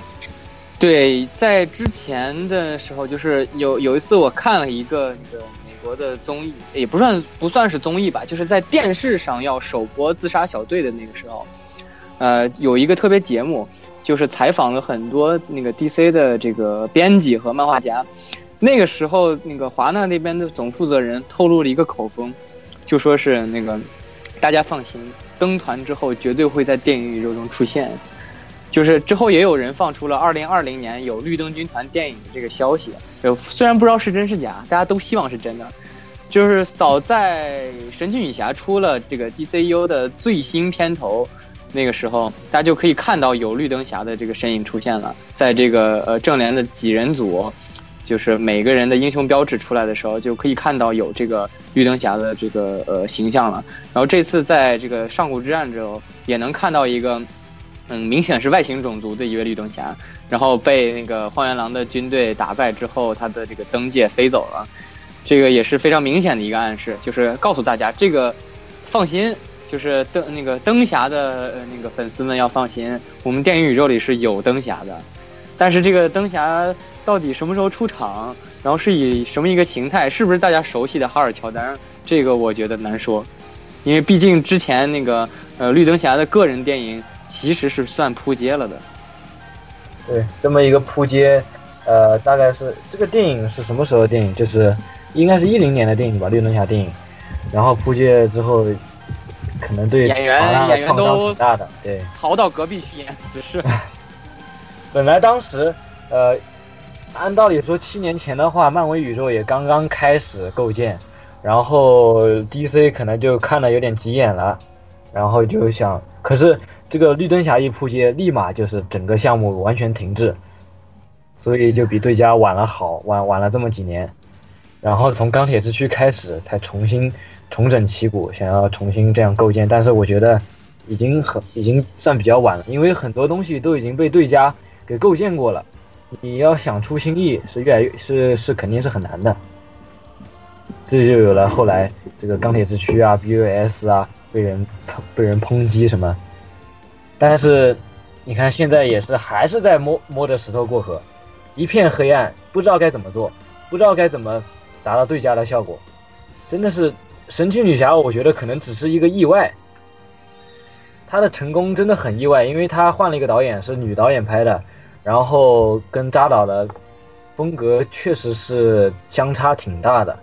但是我觉得这个神奇女侠，包括神奇女侠这个电影还是有点过誉的。虽然我是一个疯狂的神奇女侠粉，但是她电影我不得不说还是有点过誉的，因为她硬伤也很多。其实演员的个人魅力占了很大比对，例。主要是女侠好。看。嗯，演员的那个盖尔加朵的这个光选出这个人就是一个光环很就是成对的成成功了一半了，几乎是选出这么一个女神。但是，但至少人家不管是自杀小队啊也好，就是这些口碑也也也挺烂的，BVS 什么的，人家至少他整部片子风格是统一的，而不是像正义联盟这样明显看得出来是两个人两个人拍出了两种东西拼贴在一起。导致大家都疯狂的去找他哪些是扎导的镜头，哪些是尾灯的镜头。对，就是就是最明显的就是开头全世界悼念超人死亡那一段对是非常扎导的。我觉得这个在影史上都是一个很奇葩的案例了，哪有说是风格这么不明显的两个人贴在一起，差的有点大，而且然后让全民都去都去找到底哪个是哪个是哪个拍的，激进疯狂了已经。而且很多预告片里的片那个那个片段都没有用上，包括很多后面透露出来的什么特效团队、UI 团队做的东西都没有用上。对，那既然说到这个了，就是那就那个咱们接接下来到下一个环节，就是马甲大大跟那个大家我们一起来讨论一下，就是这部电影中。呃，包括它的这些删减片段和预告中提到，但是成成片中没有看到和成片中可以看到的，包括片尾的这部电影的彩蛋和对于这个 DCEU 之后的这些启示和联系，呃，那个接接下来请马亚大来给大家讲一下。首先预告里有，然后电影里没有的有几个比较重要的，我想一下，呃，一些能力展示什么的其实无关紧要，就说一些跟剧情整个主线有关系的吧。第一个就是，呃，应该是钢骨。钢骨的话，它预告片里头我记得有一个镜头是他冲出冲上云霄，然后整个脸被全整个脸都被面具覆盖了。然后当时我看预告的时候，我猜他可能是身上被母核控制了，然后黑化了什么东西，就是暂时黑化了。然后我觉得可能就是，呃，荒原狼会利用他这个是母核母核产物的这个特性，然后来对正义联盟其他成员进行一些攻击什么的。可是到了正片之后，这个镜头不见了，然后也没有看到他跟母盒之间有什么有什么对抗。对包括对剧情上是一个很大的改变。我看对，包括之前马加大说了，在那个之前的那个一些泄露的未放出镜头里面，对有这个钢骨，多钢骨的特效呃不知道怎么飞起来了，然后飞得也很踉踉跄跄，就好像那个钢铁侠一里面那对种感觉一样对对有这。么一个镜头也被删了。还有就是他穿着哥谭大学校服，还没有变成那个生化人那一段时的镜头也没有体现出来。所以这个这个地方对剧情的影响，我觉得是挺大的。还有一个就是，呃，老爷在预告片里盯着屏幕，然后有一个超人的全息影像。当然，当时很多人猜是超女，我不知道为什么很多人猜是超女，我完全没有看出来那个那条腿是个女人的腿。反正当时大家都在讨论啊，为什么为什么呃这放了一个超人的全息影像啊？到底是是不是要把它通过什么方式建呃来复活什么的？结果正片里也没有看到。这个镜这个镜头，我觉得是一个非常重要的镜头，因为因为超呃因为超人他刚死嘛，刚死，然后蝙蝠侠对他其实不是那么的了解，因为两个人刚刚打过，然后蝙蝠侠可能就很偏执的觉得他是一个坏人啊，然后后来发现他不是坏人，然后名字还跟我妈一样，呃，可能就觉得这个人是个好人吧，然后就想研究他一下。可是我觉得，蝙蝠侠研究他身体的时候，我可能会用到漫画梗。我当时看预告的时候就觉得，哦，可能觉得克星人的身体是跟地球人不一样，他可能是有办法通过一些方式来复活。但是我真的没有想到，电影给我摆了这么一道，居然是用母活母母母核来复活，用天启星的科技来复活。对，就是本来在漫画中，其实超人复活过很多次，对，呃，但是没有一次是用母核复活的。呃，本来就是漫画里超人之死，然后复活，这个复活的理由也挺傻的，说超人克星人有一种状态是假死状态，这这这这个对对对。对，说只要克星细胞积累了足够的太阳辐射就能复活什么的。也是他他永远都可以复活，这么说就是，因为当时超人之死让很多人都很震惊嘛，然后后来没过多久又复活了，就是漫画史上最大的骗局之一。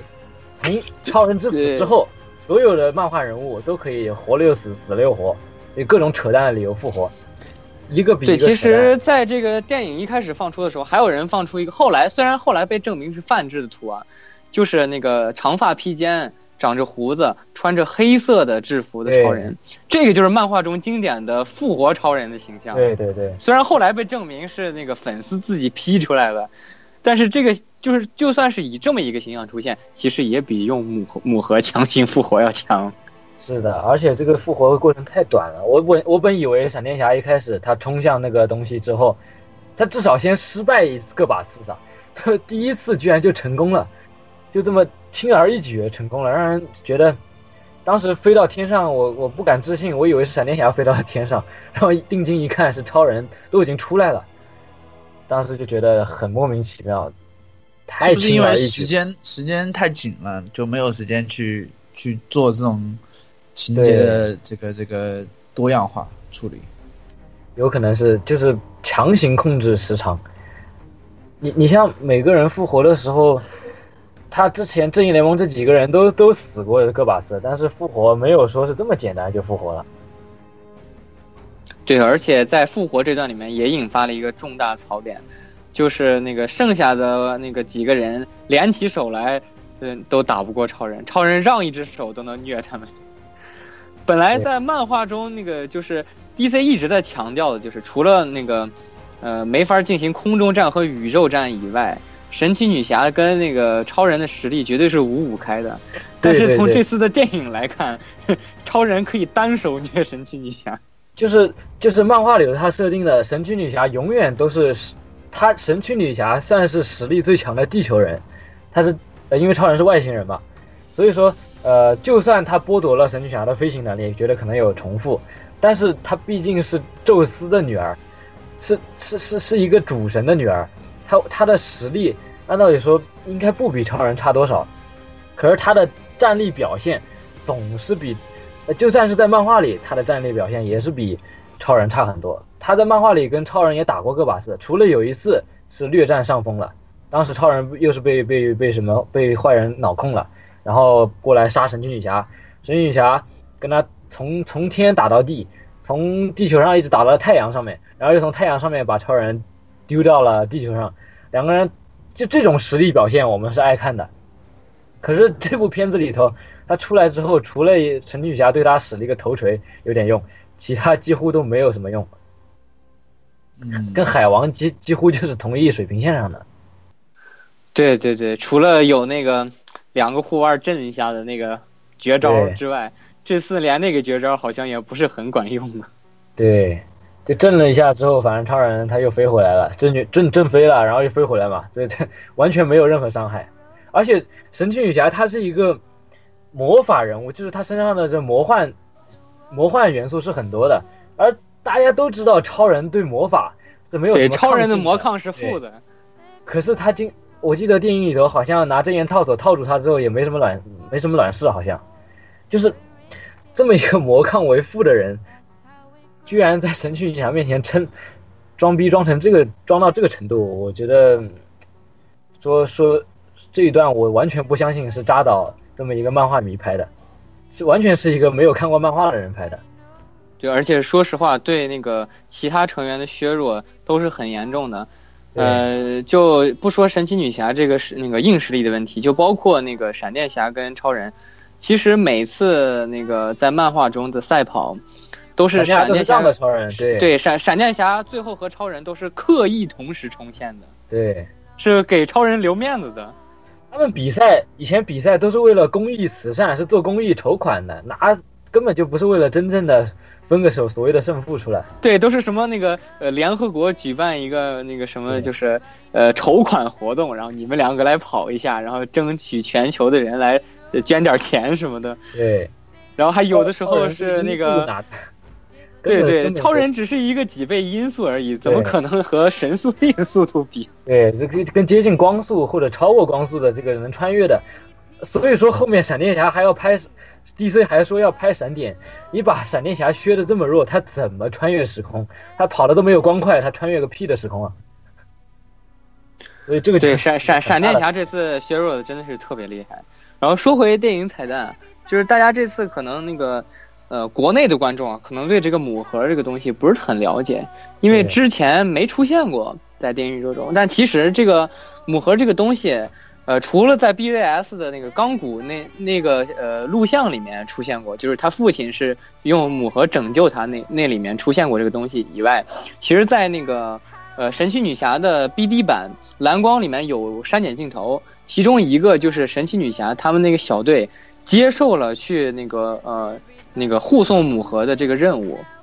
就是人类的那个母盒，就是咱们在那个正联里看到的，被人类那一方国王带着一帮人，就刚才那个玛雅大大提到，可能是亚瑟王带着一批人埋到地下的那个母盒，就是当时那个神奇女侠里是有这么一个彩蛋片段的，但是在咱们看到的院线版里没了。就是，所以这个是之前有过一定那个埋线的。就母盒这个东西，就是怎么说，就相当于一个超级量子电脑，对，就是几乎可以做出任何计算和那个达到任何科技功能的一个东西。它算是是宇宙里科技含量是最高的东西之一了，因为星神族嘛，神族造出来的东西科技含量太高了，它星神族光靠母核就可以解决任何问题，这种感觉。对，就是那个，呃，在虽然在漫画里面还有什么父盒啊、什么祖母核啊、什么就之类的这些东西，但是觉得那个电影宇宙里可能不会再出现这些东西。对，嗯，而且然后说到母后盒，说到母核，其实还有一个挺讽刺的，呃，母核这个概念是包括母核它所属的星神族星神这个概念是由杰克科比带带他跳槽到 DC 之后带过来的。杰克科比是漫威那边和斯坦李呃一样一个举足轻重轻重的人物。斯坦利主要是编剧，而杰克科比他又能画又能编剧。然后他当时本来是想为雷神诸神黄昏来造这么一个对创造一个大的新神系的，但是后来因为跟漫威谈崩了，可能有有阴谋论说是受到斯坦李的迫害啊什么的，然后他就跳槽到了 DC，把星神的这个概念带到了 DC 来，然后你看现在这两部电影又在同一时间上映，所以说真的是挺讽刺的事情。对，其实为了致敬杰克科比，呃，雷神三和这个正联的片尾字幕里面都有这个人物的出现。对，呃，但是怎么说，就是其实可以说是三十年河东，三十年河西。当时达克赛德这个人物出现，包括新神族这个设定出来，DC 漫画是那个出了好一阵的风头的。但是反倒现在大家更关注的反派是那个仿照那个达克赛德出的灭霸。灭这个即使是是什么土星上的永恒神族，然后完全就是一个很漫威又抄回来的角色，跟跟达克赛德高度重复。然而，真的是现在灭霸，我怀疑可能塑造的会比达克赛德要更好。虽然达克赛德到现在还没有出现，但是荒原狼这么一扑，已经觉得没有什么希望。对，这个真的是三十年河东，三十年河西。对，说到这个，呃，说说到那个漫画部分，其实还有一个漫画的彩蛋，就是虽然很难说这个东西会不会真的和呃电影宇宙和漫画真的能否达到这种高度同步，但是这个这部电影里面可以看到的是有一个很那什么的，就是呃暗喻，哎，其实也都不是暗喻了，是明说了，就是那个国国译。呃，在国内我们如果看那个字幕版的话，它翻译的是“末日将至”，但是其实老爷说那句话是 “Doomsday Clock”，就是这这这两个词，呃，那个漫画粉丝肯定会清楚，就是这两个这末日钟声，呃，也也有翻译是末日丧钟，呃，这个题目就是接下来这个呃 DC 的最重大的漫画大事件，是这个正联和守望者的故事，要把守望者完全纳入那个 DC 主宇宙。呃，还这个主要故事线是超人和曼哈顿博士之间的对抗。而那个很巧的是，在本次的那个正联的电影中，就有一位演员曾经是那个曼哈顿电影中出演曼哈顿博士的，也就是闪电侠的爸爸。对，闪电侠的父亲就是那个当年《守望者》电影里面出演曼哈顿博士的。这个虽然也有可能是致敬啊，但是如如果这个《守望者》的这个电影啊，不过好像已经确定要拍美剧了，所以我觉得不太可能《守望者》会出现在电影宇宙中。但是这个对漫画的致敬是肯定的，尤其是这个 Doomsday Clock。然后牵扯到漫画致敬的话，其实还有一个就是在那个呃今年去世的几位重大人物，我们可以看到那有 David Bowie，有那个 Prince，这是两两个那个著名音乐人，中间夹着一个超人。超人，然后然后那个报纸左面写的是那个呃 Citywide 的 Chris 的，就 Chris 的这个词，漫画迷一定非常熟悉，因为那个 DC 的 N 多大事件全部都爱用危机 Chris 这个词。对，就是什么身份危机啊，什么无限地球危机啊，危机危机危机，各种危机，各种灭天灭地的大危机。对，就就和那个漫威那边喜欢用 Secret 一样，秘密入侵、秘密战争、秘密帝国。对，就是一个梗吧，算是。我还是觉得这些东西都是扎导放进去的，可能。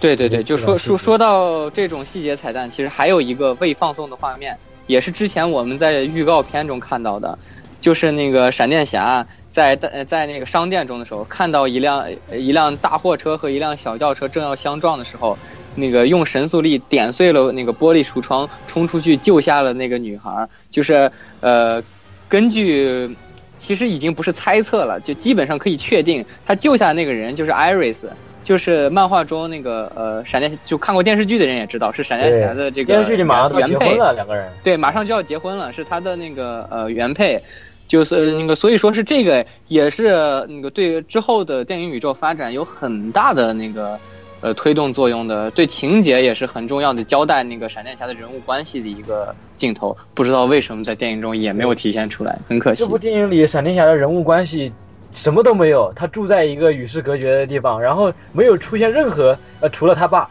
只是只出现了一个他爸，交流还很少，就跟钢骨一样，钢骨也是只出现那个爸。对，本来闪电侠是那个呃人人际关系还是挺复杂的一个人。对，非常而且他一出场就应该是一个那个警察局的这么一个那个 CSI 工作人员，并不是在他在他爸劝了他很久以后，他才去找这份工作的。这几个人都是人际关系挺复杂的，但是就是相关人员出来的都很少。呃，当然，海王的那个魅拉是个亮点，当啊时出来的时候，所有人都太惊艳了，这个胸，呃嗯、什么胸哦，脸这个颜值，嗯，对，就是那个呃 Mela，大家可能那个就是了解过海王的人也也比较熟，海后嘛，是之后那个呃海王的王后。这个可能这个人物会在之后海王的个人电影里面也会有很多的戏份。说到海王，其实一开始在那个 BVS 的时候，大家可能对这个选角有点意见，因为至少至少看过一些那个漫画的人都知道，那个海王在那个漫画里是一个特别标准的金发帅哥。对，全联盟也并唯一是一个金发。对对对，也并没有这么壮。啊，巴里应该就是闪电侠也是金发吧，但是对，闪电侠也是一个金发白人。这两个人就是莫名其妙的，呃，可能也是为了正确吧，因为电影这个演员他是夏威夷的，然后感觉也是有一种那种不是一种正统白人的血统。对，确实是。然后闪电侠就，哎，其实说到闪电侠的彩蛋，呃，就是有一个不知道大家注意到没有，呃，说谈到这个语言的时候，闪电侠那个透露过一下，说自己会这个呃猩猩的手语。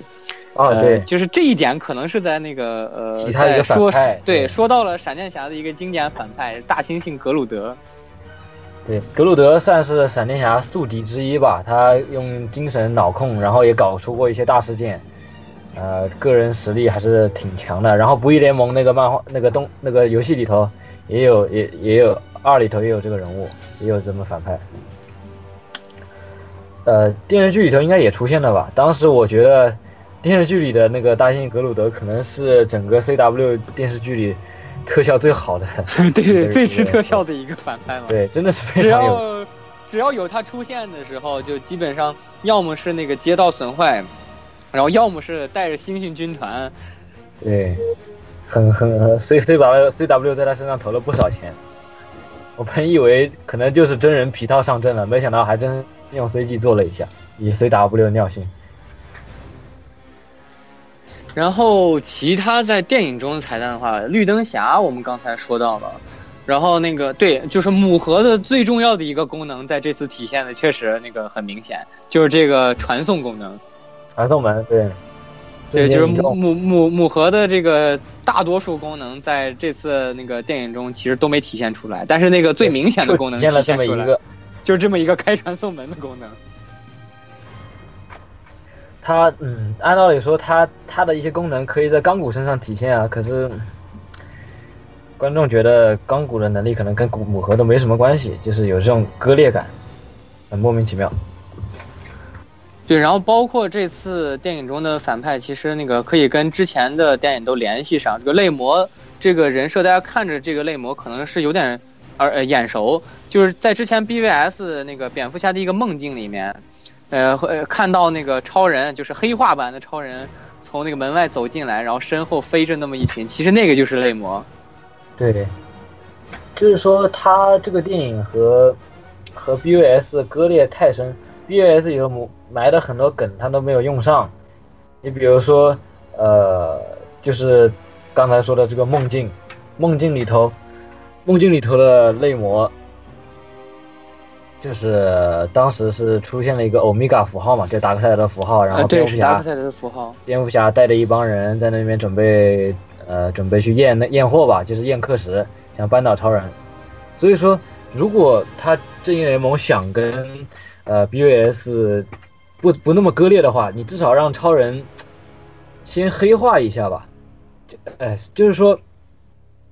就是说这个呃，因为以前 B U S 你毕竟埋过这么一个梦境梗了，你居然让超人就这么莫名其妙的。就就就以一副很反常的阳阳光形象出来，而且而且超人这个形象，说实话，我阳光的也让我觉得有点惊悚。他对着敌敌人在那笑，然后我就觉得一点都不暖，有点狞笑的感觉。我不知道为什么，不知道大家有没有这种体验，就是没没有让我感受到任何温暖。虽然他打光打的很暖，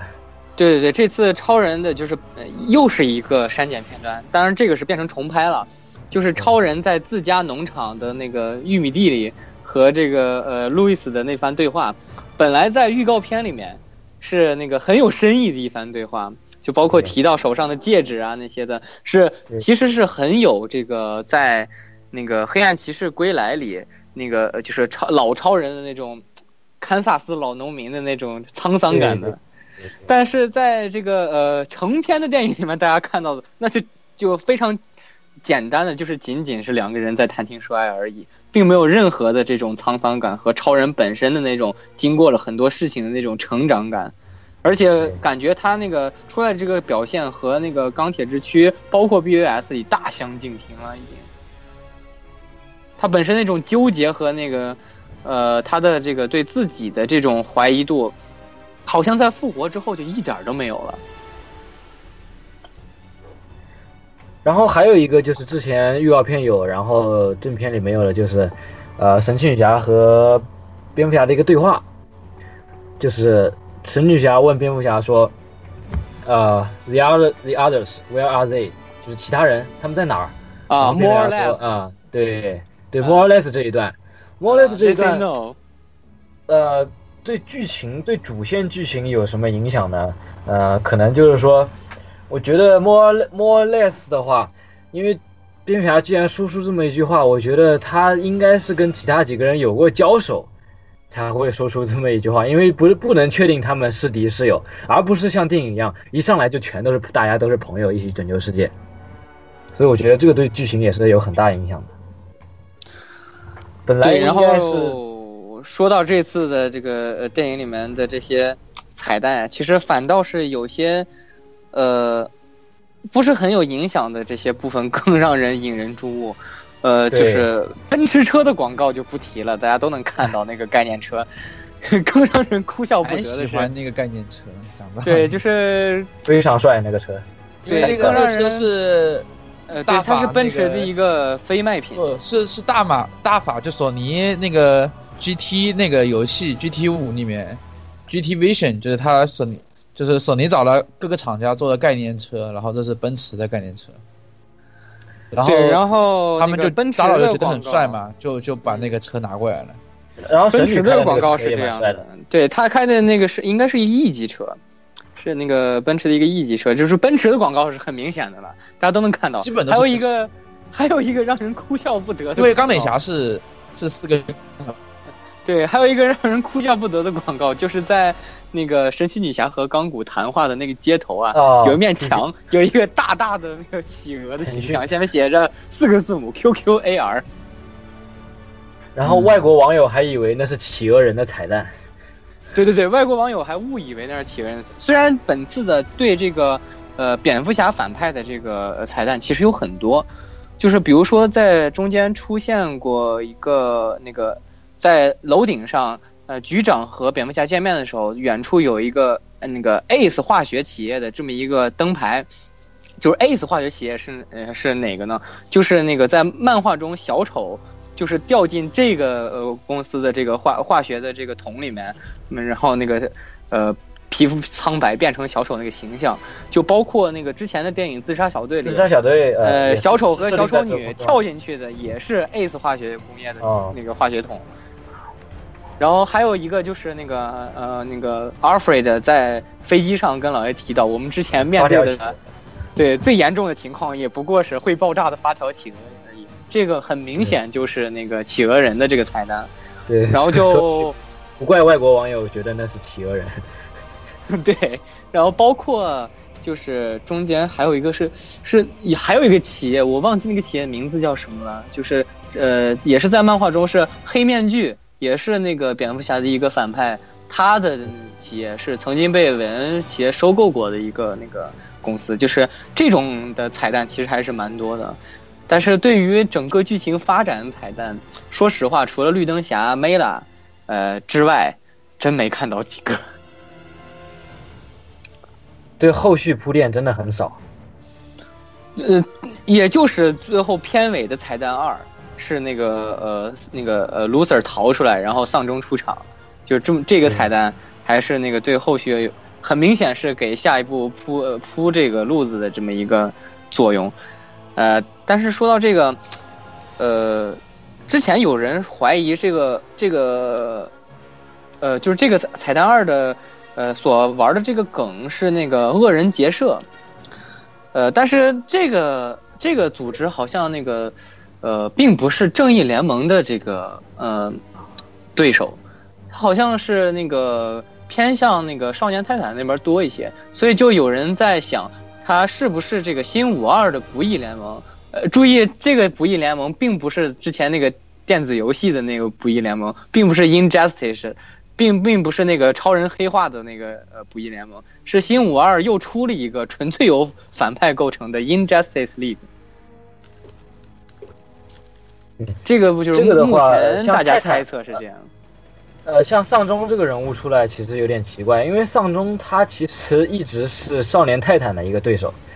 在他就是 DC 主推他之前，他一直是就是跟少年泰坦交手是最多的，包括他女儿也是在少年泰坦那边混，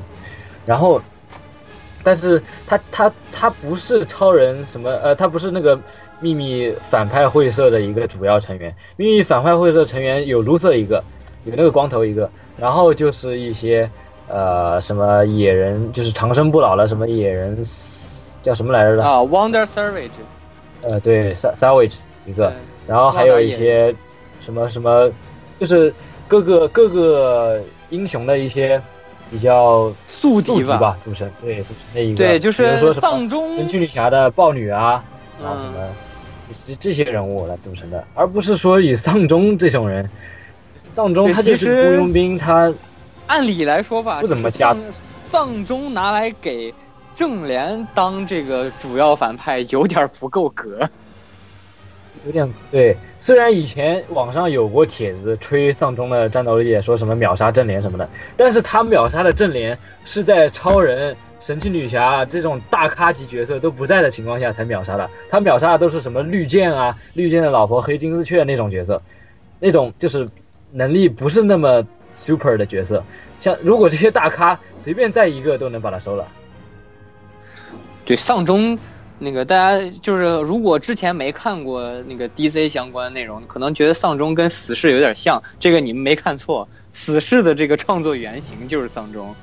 对，是而且是同是是作者亲自承认的。对，就是丧钟的这个人人设，包括他的这个能力而言啊，怎么说，放在正联，放在正联里面确实有点不太合格。他那个他跟呃蝙蝠侠打还是有的一打的，对，但是和超人打和这个神奇女侠打就有点不知道他该怎么进行接下来这个铺陈。虽然最近的漫画《超人刊》里头，我看了有一有有丧钟客串嘛，然后当时丧钟穿了一件什么反反反反反反超人装甲，超人打在他身上拳头都没有一点用都没有，就已经吹到这个地步了。漫画里，但是电影它毕竟是电影，你吹成这样，所以我不知道他这个片尾彩蛋到底是在铺垫以以后的蝙蝠侠个人电影还是什么。可是蝙蝠侠个人电影，不可能有卢瑟呀。对，真的八字蝙蝠侠的个人电影里面也不可能出现 Lex Luthor，这个出出现那个卢瑟至少也是超人的电影，但超人的电影出现丧钟就很奇怪了。对，就是很莫名其妙，不知道他到底在铺垫什么，还是说把正片删掉了，然后拿来做个彩蛋。哎呀，反正电影中的彩蛋。差不多给大家梳理到这样，然后就是之后对 DCEU 的这种展望啊，之前马亚大大也跟大家说到了，那个很近的就是可能之后接下来的一部就是海王的个人电影，对，然后那个闪电侠据称有这个消息透露是要拍那个闪电，但是这个闪点在目前的这个闪电侠的这个实力来看，好像也不是很现实。感觉那个闪电侠目前是做不到重启整个世界的，而且之前有消息说要闪拍不拍闪点是要根据正义联盟的表现来看的，然后表现铺成这个样子，那估计要黄啊，估计要黄，估计要对，而且大家要知道，就是闪点之前的动画电影是那个是那个非常成功的，当年我记得是包揽了很多的奖项，对，而且口碑也是非常的好。如果他那个呃华纳对这个也比较爱惜羽毛的话，肯定也会在这个正义联盟的票房滑铁卢之后，对这个闪点持一定的保留态度了。他不想把自己拍成功过的这个呃这个呃 IP 给那什么掉，就包括之前自杀小队其实已经是毁过一次了。那我因为我有之前那个入侵阿卡姆的那个时候，自杀小队的表现是是非常亮眼的。但是那个动画电影变成真人之后，反倒是要那个弱了。那我有个问题问一下，会不会不拍闪点会上绿灯？你觉得有可能？可能可能性不是很大，因为华纳被绿灯都吓怕了。对，因为之前之前绿灯的个人电影真的是扑街，就是应该是在新千年之后。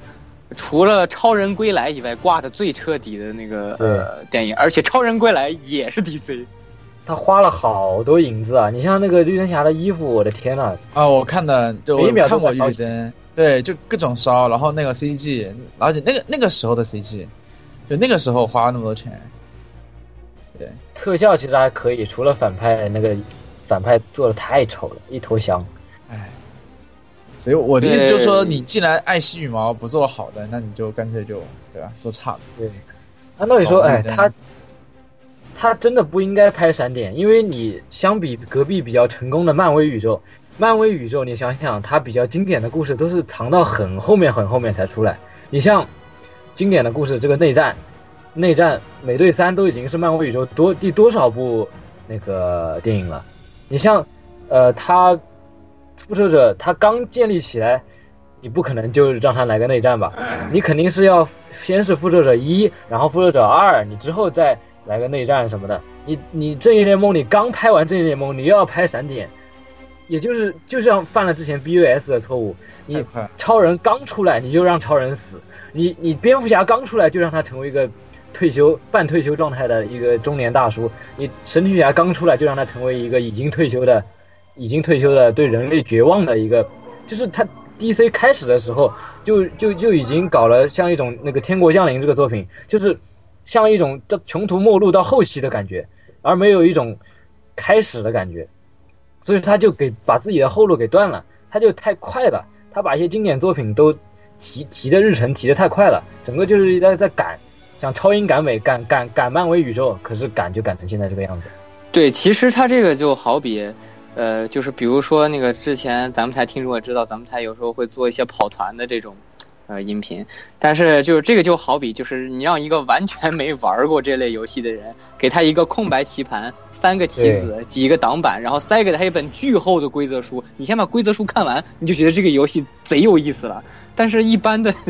一般的观众谁会关心这个？谁会去努力的去发现你里面埋的那些，就是那个呃，你认为铺陈的非常好，就是你去漫画里找啊。但是，一般的观众为什么要去漫画里找呢？对，一般的观众对这几个人物，对什么海王啊、钢骨啊，对他都没有一种情怀出来。你你在你就直接把它毁灭了。你你要想要悲剧史诗效果，你要先让让人觉得这个东西跟自己有联系。你像我我看了三部美队之后，你让美队死了，我当然很多人都会哭，对吧？觉得很悲伤。可是你让超人刚出来你就让他死，我对他都没有精没有没有建立什么精神上的联系，就太赶，真的太赶。对，而且马家大大刚才也说过，就是他现在这些电影的安排啊，呃，正联不用说了，肯定是，呃，已经已经出来了，是这么个情况，而且这种英雄集结的这种状况，闪点它其实是一个大事件，它也是一个有众多英雄出现，登场人物特别多，剧情也很复杂的一个，没有很多铺陈，你根本看不懂的一个剧情。就包括如果刚才摄影师说不拍闪电，有没有可能会拍绿灯？之前说过绿灯的这个个人电影是已基本上扑街了，而且之后传出消息说绿灯要拍是直接拍灯团的电影。大家要那个明白的一点是，漫画中灯团如果集体出现，那基本上是大事件。对，又犯了他的老毛病，就是一下就往后走。对，一一下就给你塞给你塞了一个那个，就是呃没有任何铺垫，马上塞给你一个剧情集中大爆发，你根本看不懂。对就让一个完全看不懂的人直接看复复联一，你就糊的，你就对，把之前所有的个人英雄电影拿掉，直接看复联一，呃，感觉可能也不怎么样。虽然我觉我觉得单看复联一也比这次的正联观感要强一点，至少它整体的节奏是统一的。对，所以也也希望 DC 能越来越好了，因为这几年总是看漫威一个，然后漫威今年又有好几部，对，连着好几部，哎，漫威也走进了死胡同了。他们如果没有什么竞争的话，它的模式也会越来越单一。他现在你看漫威，他总是烂番茄那么高，对，对烂番茄总是九十几、八十几、九十几的。对，其实怎么说？其实根据就是对那个我们这些受众来说，当然是希望 DC 能做的再好点儿，跟漫威构成一种竞争关系，两边有危机感才会往好好了做，咱们才嗯会有更多的好东西可以看。是啊，呃，而且我作为一个双粉，虽然我比较偏漫威漫威那边，但是那个呃，我是特别喜欢闪电侠和灯那个灯团的。就是那个，虽然超人跟蝙蝠侠，我我可能看的不是那么多，我对三巨头并不是很感兴趣。我在 DC 里面最喜欢的是那个闪电侠和灯团，嗯、但是就是对 DC 的这些故事的这些了解啊，包括一些那个感情还是在的，还是并不希望那个华纳在这次的票房失败后，可能会什么壮士断腕啊之类的，对这个电影宇宙做一定的这种呃砍掉啊，还是什么，把他这些之前的布局都浪费了。尽管这次的表现非常不如人意，但是我从心底还是希望能看到那个后续的 DC 电影，而也希望它能越拍越好。会出的，会出的，会出的，但是我不是那么乐观吧，因为因为我现在最想看的还是明年五月份的复联三。对，我觉得票房怎么说这这轻松吊打正联吧，一点一点压力都没有，一点压力雷都没有神。三都把正联吊打，就不要个个人个人电影都吊打群体电影的，那你觉得群体打群架打群架还打得过吗？反正这次这次复联三已经就是对对比这个对对比这个 DC 的话，这次复联三做了非常充分的铺垫，而从美队且三到雷神三，已经有了各种伏笔，然后包括到银河银河护卫队，有了各种各样的伏笔，做了非常充分的铺垫。而且怎么说呢特？别期待这个复联三的就是说句实话，就是《雷神三》，我们上期的美漫节目说了这部电影，就是大家的好评居多。但是其实怎么说呢，《雷神三》这部电影的这个表现啊，呃，虽然它也不错，但是并没有它的这个呃，就是大部分的呃好评所说的那么神，它的发挥只能算是稳定而已。但是为什么相比而言，那个拿那个呃正义联盟出来去，就感觉雷神三就感觉好很多呢？就是郭德纲说的那句话，不是我们自己优秀，全凭同行的衬托。全是同行帮的。而且雷雷神有一个卖点就是卖腐，卖的特别凶，这是真的，这是不管卖腐。对，不管怎么跟跟这样吧个对，嗯，我还是我们还是希望这个 DC 这边呢也能越做越好，对吧？这个咱们也能看到更好的这些超级英雄电影。哎，其实这就对我们这些粉丝来说就足够了，对吧？呃啊，其实呢，这期节目也差不多跟大家聊到这里。那么啊，这一次我们也是非常感谢马家聚聚光临。那么在之后呢，也会有这个啊之后的美漫的节目呢，马家聚聚也希望能够继续来我们这边做客。继续我们来聊漫威吧，DC 已经凉了凉了。哎，不要这么说啊！就是上期在雷神的节目结尾的时候，给大家已经挖了坑啊，就是确定会上的漫威电影，我们怎么会做这样？呃，DC 这个嘛，就是大家猜这个坑有没有啊？薛定谔的坑，就是看华纳那边以后是个什么情况，有我们肯定做。嗯，对对对对对对。那么啊，有我们肯定做哇！你你像今年、嗯今年凉了的那个什么什么什么，对吧？今年凉了的星爵是吧？今年星爵就凉了，对吧？啊，不提了，不提了。好，那么这一个这一次节目呢，其实也差不多给大家带来到这里了。我们也是在下期节目之中再见吧，各位听众朋友们，再见。嗯再再见再见。拜拜拜。拜拜。欢迎各位收听本期节目，请各位听众老爷在评论区留下您宝贵的意见。大家可以通过荔枝 FM、蜻蜓 FM、网易云音乐、Podcast、新浪微博、SF 轻小说频道搜索并关注 AR Live。主播和各位小伙伴在官方 QQ 群幺零零六二八六二六恭候各位大驾光临。各位听众朋友们，咱们下期再见。